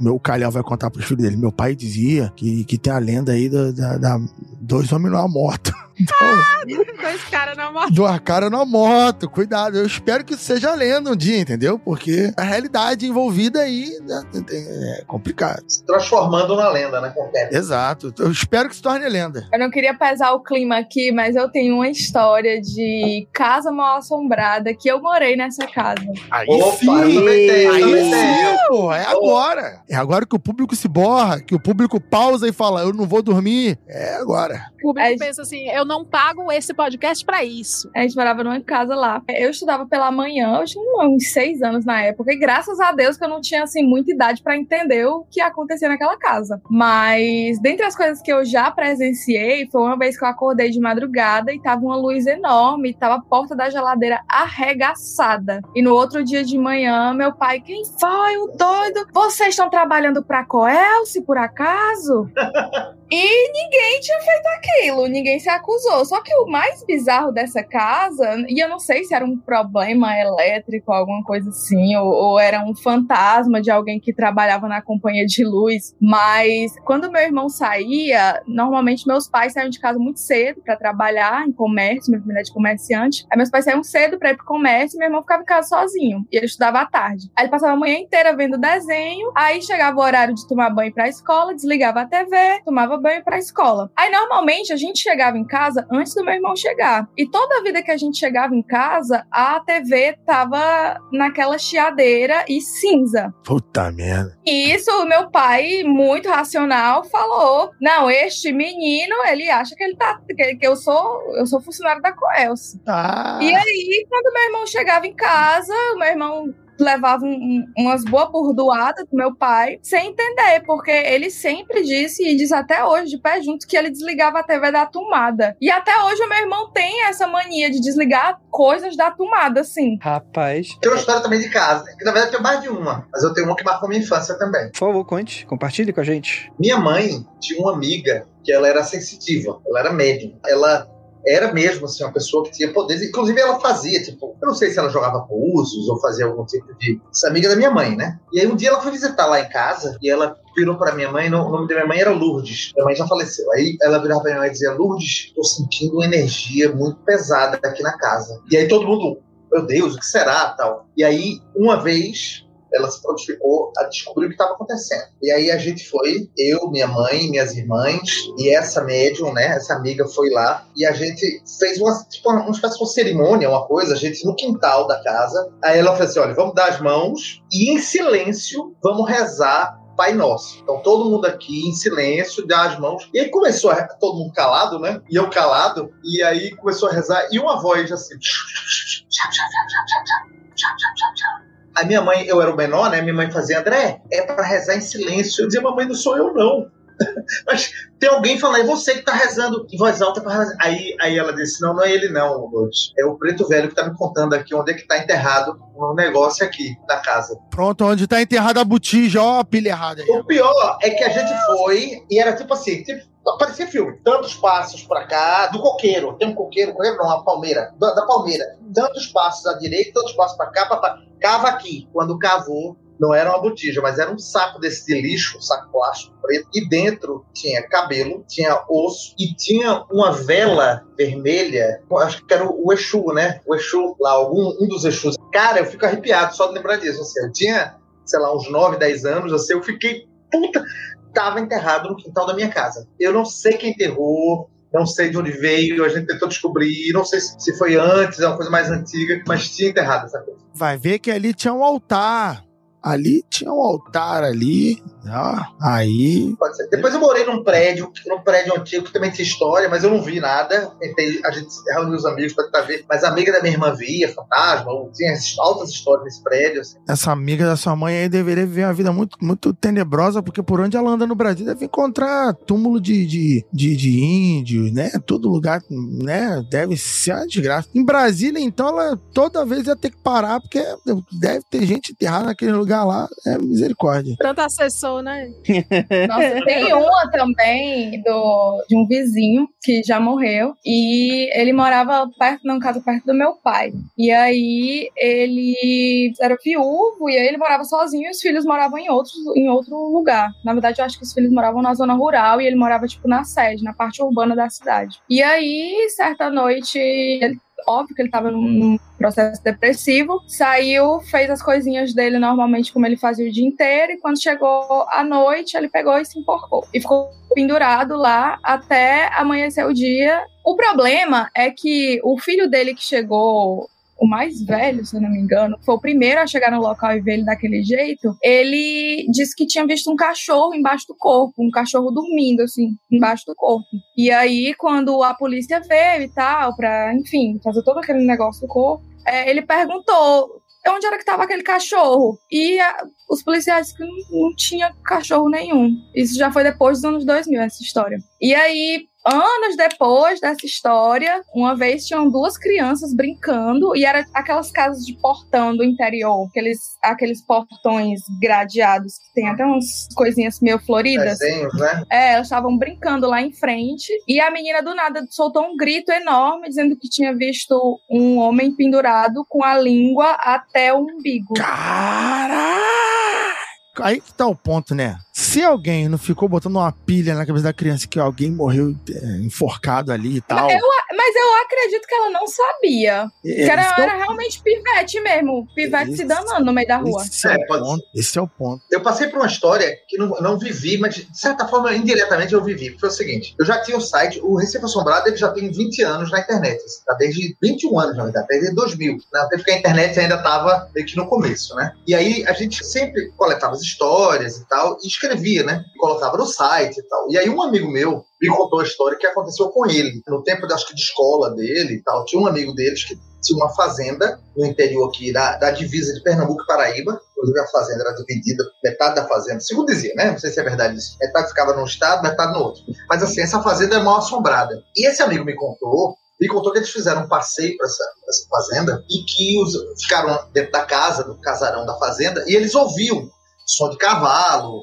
à noite, né? E tinha uma mesa, tinha uma, do lado de fora tinha uma mesa de sinuca, e eles começaram a ouvir as bolas da sinuca batendo, plaf, plaf, plaf, e todos já dentro de casa. Quando correram para olhar, tava a bola de sinuca girando sozinha, assim, na, na mesa tal.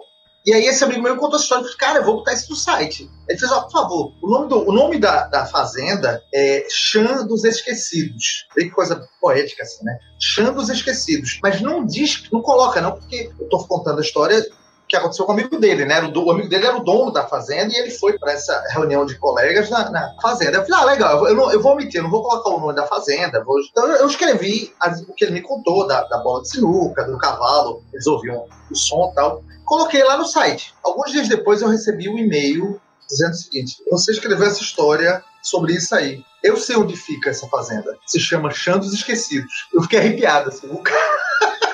E-mail, alguém mandou um e-mail pra mim e reconheceu pela descrição das histórias o lugar e disse o nome da fazenda. Eu, eu tô arrepiado aqui. Eu disse, caralho, meu bicho! Excelente, excelente.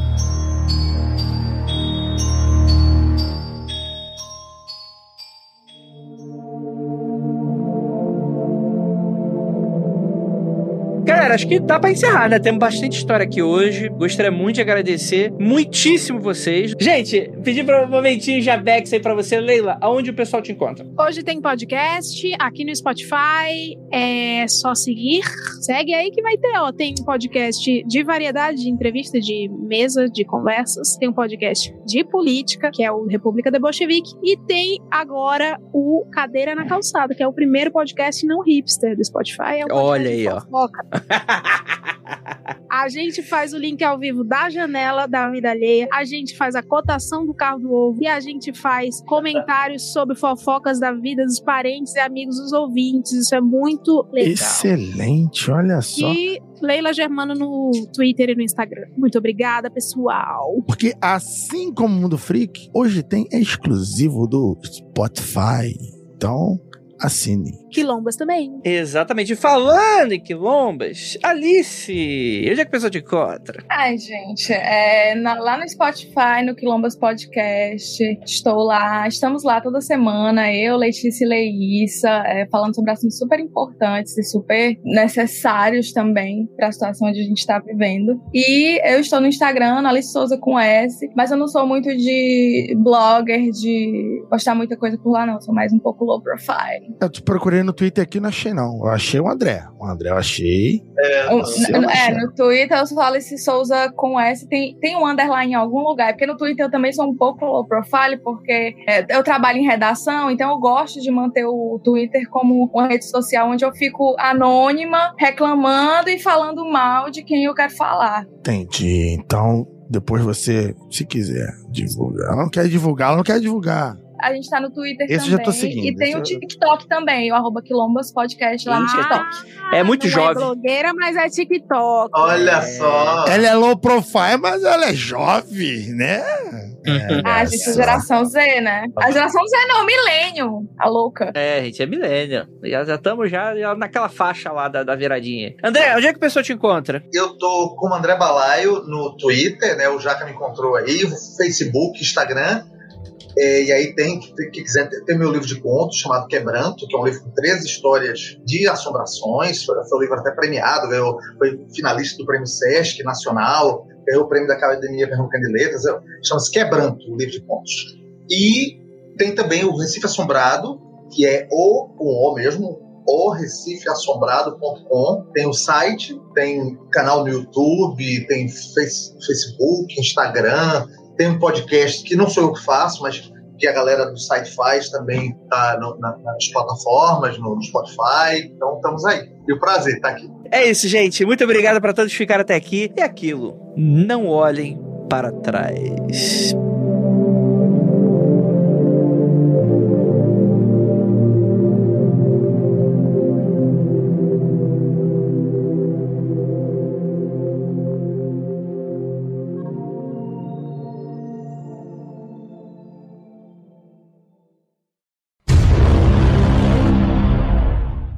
Não olhem para trás, porque o Ah, corta-bundas está vindo.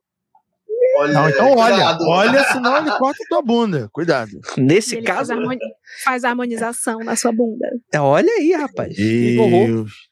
É, é isso, gente. Encerramos mais um episódio. Rafael, pode. Para com isso, para com isso. Você tá igual criança que ganhou um brinquedo de Natal. Você tá enchendo. Exatamente. É, ó, aqui, ó, esse aqui, ó. ó. Esse aí é o, é o, Palhaço. co- é o Coronga. É o, cor- o famoso Coronga. Palhate. Olha como nasceu o Coronga. Coronga é esse aqui, ó.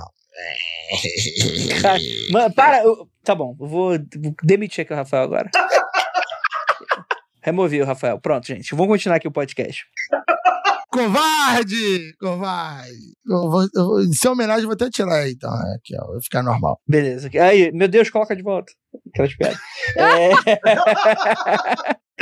Pior que a galera que tá escutando podcast não deve estar entendendo porra nenhuma, o Rafael, com esses filtros do Twitch aí. Mas o pessoal tá editando, pô. Ô, Murilo, muito trabalho pra você. Um abraço. Mas não era pra beber água? não, é que geralmente Eu as pessoas ia- não fazem, mas vá, por favor. Vá, vá, vá. eu, eu ia lá pegar uma água e um, Pode pegar. um vinho. Pode pegar água e Ela vir. tá fechada. Adeus. A Vai lá. Leila gravando podcast sem beber um vinho não é a Leila. É não é a outro esquema. Leila, exatamente. Peraí. Cara, eu tenho absoluta certeza que a, que a Leila tá sem calça. Que, ela, Não, é que, que tá com muita preocupação de ligar a câmera quando, quando levanta. eu tô de roupão. Ah, E ontem aqui?